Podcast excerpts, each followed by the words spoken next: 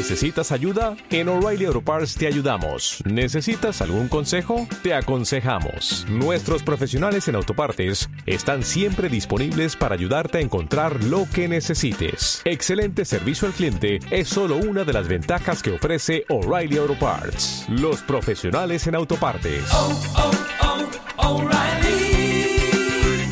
Auto Parts.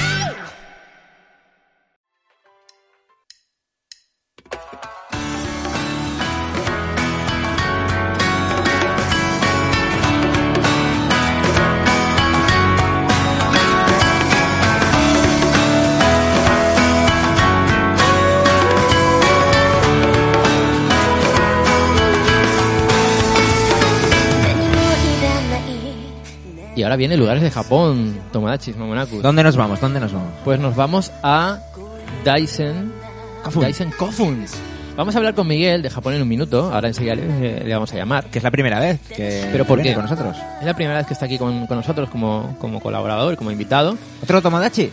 Otro Tomodachi. ¿O Mamanaku? Y, ot- o Mamonaku, ahora le preguntaremos. Pero ¿por qué, ¿por qué contactamos con él? Bueno, tiene un canal de YouTube, está empezando. Y, y bueno, no sé cómo llegué a, a- a encontrar su canal. Bueno, ya sabéis que soy un enfermo y que es- me paso el día buscando cosas de No. Japón en, en YouTube.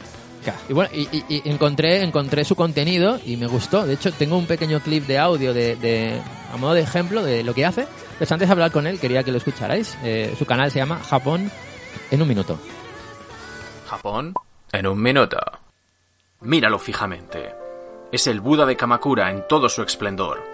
Fabricado posiblemente en 1252 en bronce, esta estatua de Buda Amida es una de las más visitadas en el país, pero ¿sabías que existen otras estatuas de Buda más grandes, menos saturadas de turismo y más sexys?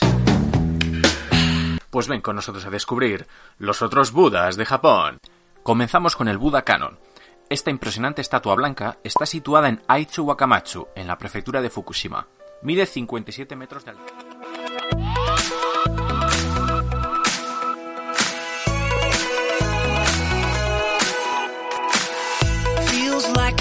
Bueno, pues, eh, oye, a mí me gustó. Sería curioso que la conexión con Miguel fuera también de un minuto, ¿no? De un minuto. Hola, ¿qué ¿no? tal, macho? ¿Cómo estás? Sí, tengo un canal de YouTube, venga, hasta luego. Hola, Miguel, ¿qué tal? Miguel, ¿nos escuchas? Hola, muy buenos días. ¿Qué tal me escucháis? ¿Bien? Oh, perfecto. Muy bien, muy bien, ¿Cómo, cómo muy está el bien. sonido, bros? Entrado muy fuerte, ha entrado muy fuerte, Miguel. Entraba a tope. Se te escucha perfecto, Miguel. Oye, pues eh, te acabamos de presentar, hemos hablado de, un poquito de, de tu canal, hemos puesto un clip a modo de, de ejemplo de, de cómo es tu canal. Y, oye, me, me gustó mucho y, y quería que, que todos los tomodachis y mamonacus que, que escuchan japonizados podcast, pues bueno, que supieran eh, de tu canal, que me parece buen contenido y, y que te animamos a, a que siga a que siga así. Bueno, pues, pues muchas gracias. Yo en esto de YouTube tengo que decir que soy un completo amateur. De hecho, fue una idea que me vino así un poco, digamos, eh, sin pensar mucho. Quería hacer algo rápido en el que se pudiera mostrar curiosidades y tal de Japón. Y oye, yo os agradezco de verdad y vamos, bien hallado en estar aquí en vuestro podcast y sobre todo el tema que vamos a hablar. Estoy encantado. Genial, pues Miguel, eh, vamos a hablar contigo del Daisen Kofun. Bueno, queríamos que nos contaras un poquito que, que habías preparado. Ay, se escucha un ruido por ahí de fondo. Hay como una obra o algo así por ahí. Una obra. una Ah, obra. No, no, no, no lo sé, sí, quizá la conexión esté un poco. ¿Me escucháis bien? No, no, es que no, que hay gente ahí haciendo un, un Dyson Kofun, ahí detrás en casa de Miguel. no, no, no pasa nada. Bueno, Miguel, pues, pues cuéntanos qué es, porque realmente nosotros no hemos, no hemos estado. Sí que es una parte de Japón que me ha interesado mucho y, y me he informado un poquito y me gustaría ir alguna vez, pero creo que ninguno en el podcast sabemos eh, nada de, Ni de ni ello, idea. ni hemos estado. No, Miguel, cuéntanos. Bueno, ni yo tampoco sé mucho. Tengo que, que deciros. eh, yo lo pude visitar eh, pues unas cuantas veces. La última vez que estuve fue hace dos años, si no me equivoco, más o menos. Y es un sitio que descubrí de manera totalmente casual. Es decir, yo estuve viviendo en Japón unos años, estaba trabajando allí y, bueno, eh, visitaba los lugares más conocidos, vamos a decir la zona de Osaka, etcétera, ¿no? Que Kyoto, Nara, que están plagados de turistas, en, sobre todo en temporada alta, ¿no? Entonces, al final dije, bueno, pues voy a buscar sitios mm, a escaparme un poco, que estén un poquito más alejados. Y encontré en Google Maps de casualidad esta pedazo de construcción que invito ahora mismo que busque que busquen la gente que nos está escuchando en internet de Daisen Kofun, tal como suena. y van a encontrar una, mm, vamos, una construcción gigantesca de casi 486 metros de largo, creo que tiene, creo que 300 de ancho, 35 de alto, bueno, es una burrada. Creo que son, si no me equivoco, 1,4 millones de metros cúbicos de tierra, de piedra que ha sido acumulada ahí. Y esto lo que es, lo que se ve, es una supuesta tumba de uno de los emperadores que tuvo Japón, bueno, mal llamados emperadores, eh, regentes, como queréis llamarlo, en el siglo V después de Cristo. Es algo que está, eh, vamos a decir, es, es, conocido dentro del país, pero muy desconocido fuera de él y menos la historia que entraña. No, la verdad es que las imágenes son espectaculares. Cuando te pones a buscar información de, de Dyson Kofun, es impresionante. Vale, ahora que veo la imagen sí que la había visto alguna vez, pero no sabía que era eso. No sabía que era eso, ¿no? sí, sí. Entonces estuviste, estuviste ahí. ¿Y, ¿Y, cómo es? ¿Puedes entrar, puedes pisar eso? O sea, ¿puedes entrar ahí dentro? ¿Cómo es el lugar? Ese es el quid de la cuestión. Eh, generalmente no. Estamos hablando de que esto que estáis viendo es un kofun de forma chenpo koen, que se dice en japonés, que es como de ojo de cerradura. Tiene además dos fosos de agua que lo protegen, ¿vale? Y es zona totalmente prohibida lo que es pisarla, por lo menos eh, a nivel del público en general, ¿vale? Eh, que se sepa en Japón, este no es el único. Eh, hay 200.000 kofun más o menos que están desde la parte de Kyushu que, que, es más o menos donde se empieza todo esto, hasta la zona de Osaka, vas tirando un poquito ya hacia, hacia el norte, hacia Tokio, hay algunos más, pero conforme vas llegando hacia Hokkaido desaparecen. Es una cultura Kofun que más o menos estuvo en el siglo III, siglo VI, y es un montón de gente loca, para que se me entienda fácilmente, que estaban eh, a leches unos con otros día sí día no en aquellos años, un montón de grupúsculos pequeños peleándose de, de grupos tribales, hasta que al final se empezaron a unir empezaron a conseguir poder, se crea la jerarquización, aparece la guerra como tal y empiezan a aparecer este tipo de tumbas. Ajá. Repito, 200.000 en todo el país y esta precisamente es una de las más importantes porque se considera la tumba más grande del mundo, por lo menos en extensión. Claro, sí, es que es, que es enorme y si es una tumba realmente es que es como un gran es una jardín, tumba... es como un gran parque, sí, sí.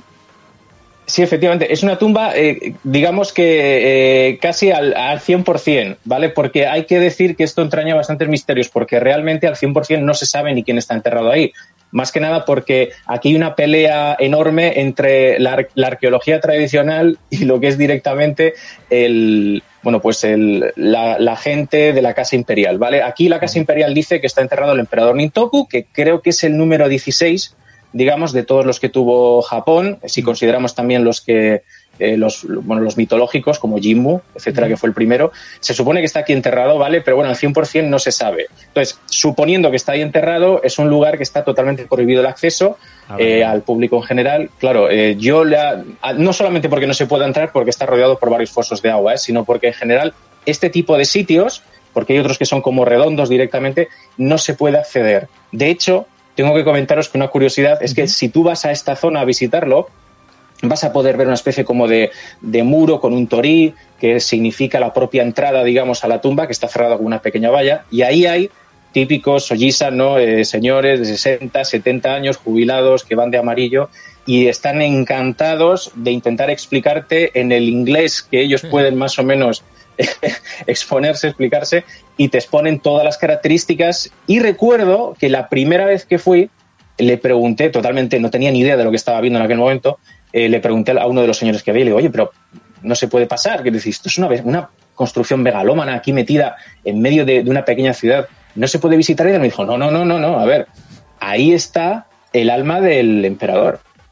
Eso es tierra del emperador, o sea, es tierra de muerte. Ni ahí se no ocurra. se puede entrar.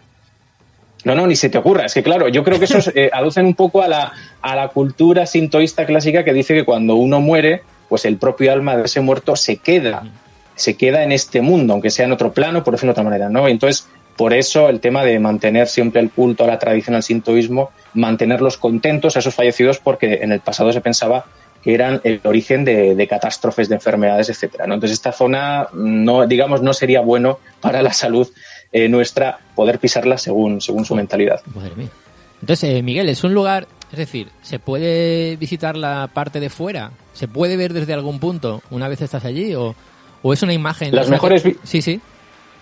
Perdóname, las mejores vistas desde luego son desde el aire. O sea, eso está claro. totalmente claro. claro. Eh, desde, el, desde el suelo, lo único que se va a poder ver es está totalmente vallado, ¿vale? Todo lo que es el, desde la, bueno, desde cualquier parte se puede ver una valla de color negro, si no recuerdo mal, bastante alta, y lo que se puede ver directamente es los diferentes fosos y un montón de frondosidad de bosque que, bueno, entre uno de ellos. Realmente, mm, aparte de eso, lo que se puede ver también es una especie como de torí, repito, en donde sí que están ahí los, los, los eh, eh, guías turísticos japoneses eh, jubilados que ahí te explican, pero no se puede entrar ni se puede ver de otra manera. La única manera de verlo mejor es si vas al museo que está, al Museo de Sakai, donde se encuentra este, este monumento, que está a escasos metros en el parque, en el parque, yo creo que era Dyson, en el parque Dyson estaba allí, y allí sí que puedes ver una maqueta, una construcción, vídeos explicativos eh, de lo que se encontró dentro, el sarcófago, reconstrucciones, vasijas, bueno, una locura, ¿eh?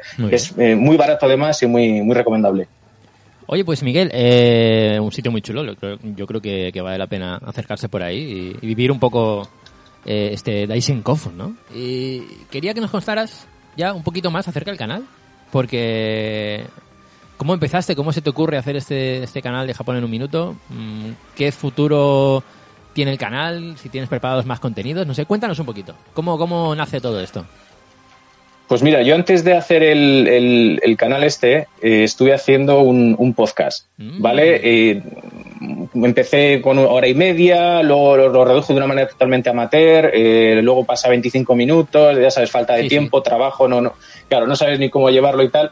Y al, final, al final dije, bueno, pues, eh, no sé, dije, bueno, ¿y si, y si todo esto que estoy contando de palabra intento mostrarlo de alguna manera? Y claro, pues eh, quise, eh, bueno, se me ocurrió hacer este tipo de vídeos de manera un poco, vamos a decir, cómica, entretenida. Sí, simplemente lo que quiero es, es, intentar transmitir en el menor tiempo posible, como se puede ver.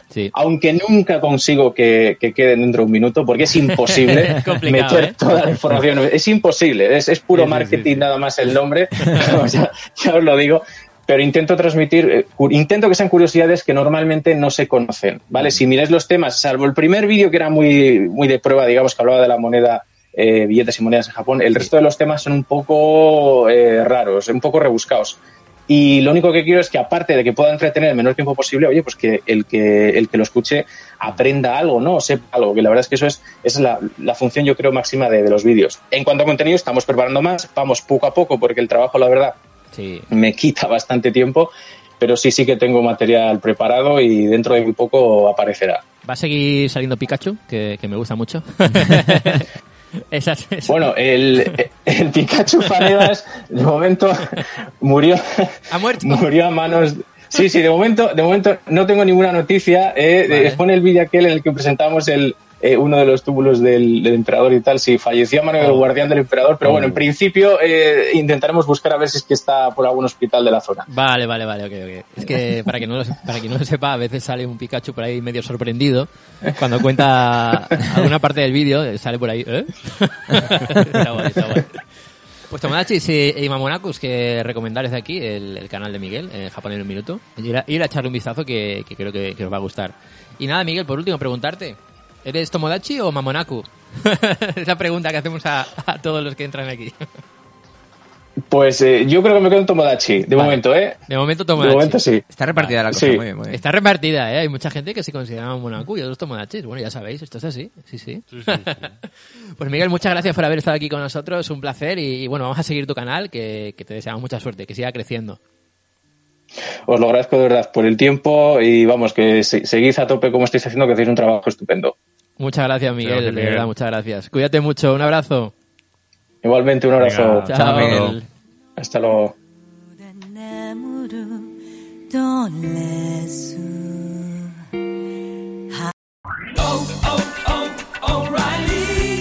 ¿Necesitas ayuda? En O'Reilly Auto Parts te ayudamos. ¿Necesitas algún consejo? Te aconsejamos. Nuestros profesionales en autopartes están siempre disponibles para ayudarte a encontrar lo que necesites. Excelente servicio al cliente es solo una de las ventajas que ofrece O'Reilly Auto Parts. Los profesionales en autopartes. Oh, oh, oh, Auto Parts.